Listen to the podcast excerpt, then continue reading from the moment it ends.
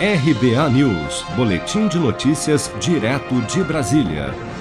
O presidente do Senado, Rodrigo Pacheco, afirmou em coletiva de imprensa nesta quinta-feira que os senadores não irão decidir sobre mudanças no ICMS sobre combustíveis sem ouvir os governadores. Na noite da última quarta-feira, a Câmara dos Deputados aprovou uma proposta de lei que muda a cobrança do imposto estadual, fixando anualmente o valor base dos combustíveis para incidência do ICMS e não quinzenalmente, como é feito hoje. O texto ainda precisa ser aprovado pelos senadores antes de ir à sanção presidencial.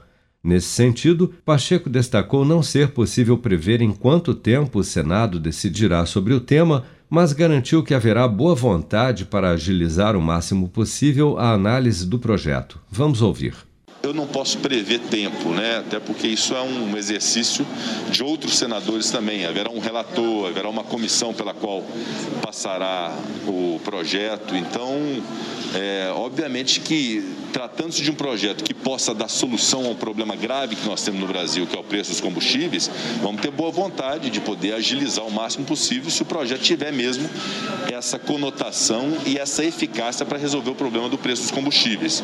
Mas, obviamente, que há um amadurecimento próprio do projeto de lei, considerando inclusive aquilo que os governadores estão apontando, que é uma queda de arrecadação e algo que interfere ali no dia a dia e na previsibilidade do orçamento dos estados. Então vamos considerar essas informações, vamos permitir esse diálogo, inclusive com os governadores de estado e com o governador do Distrito Federal, para que possamos ter a melhor conclusão possível. Mas temos, claro, muito boa vontade com um projeto que vem da Câmara aprovado e cujo objetivo é a da solução de um problema grave que é o preço dos combustíveis.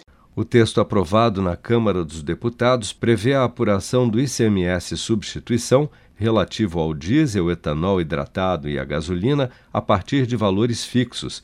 A proposta é que o imposto incida sobre o preço médio dos combustíveis nos últimos dois anos, e não dos últimos 15 dias, como é feito hoje, e com a alíquota correspondente ao aplicável em 31 de dezembro do exercício imediatamente anterior. A medida, segundo o relator do parecer aprovado na Câmara, deputado Doutor Jaziel, do PL do Ceará, além de diminuir os impactos da flutuação dos valores dos combustíveis para o consumidor preço final nas bombas, poderá reduzir em média 8% o preço da gasolina comum, 7% do etanol hidratado e 3,7% do óleo diesel.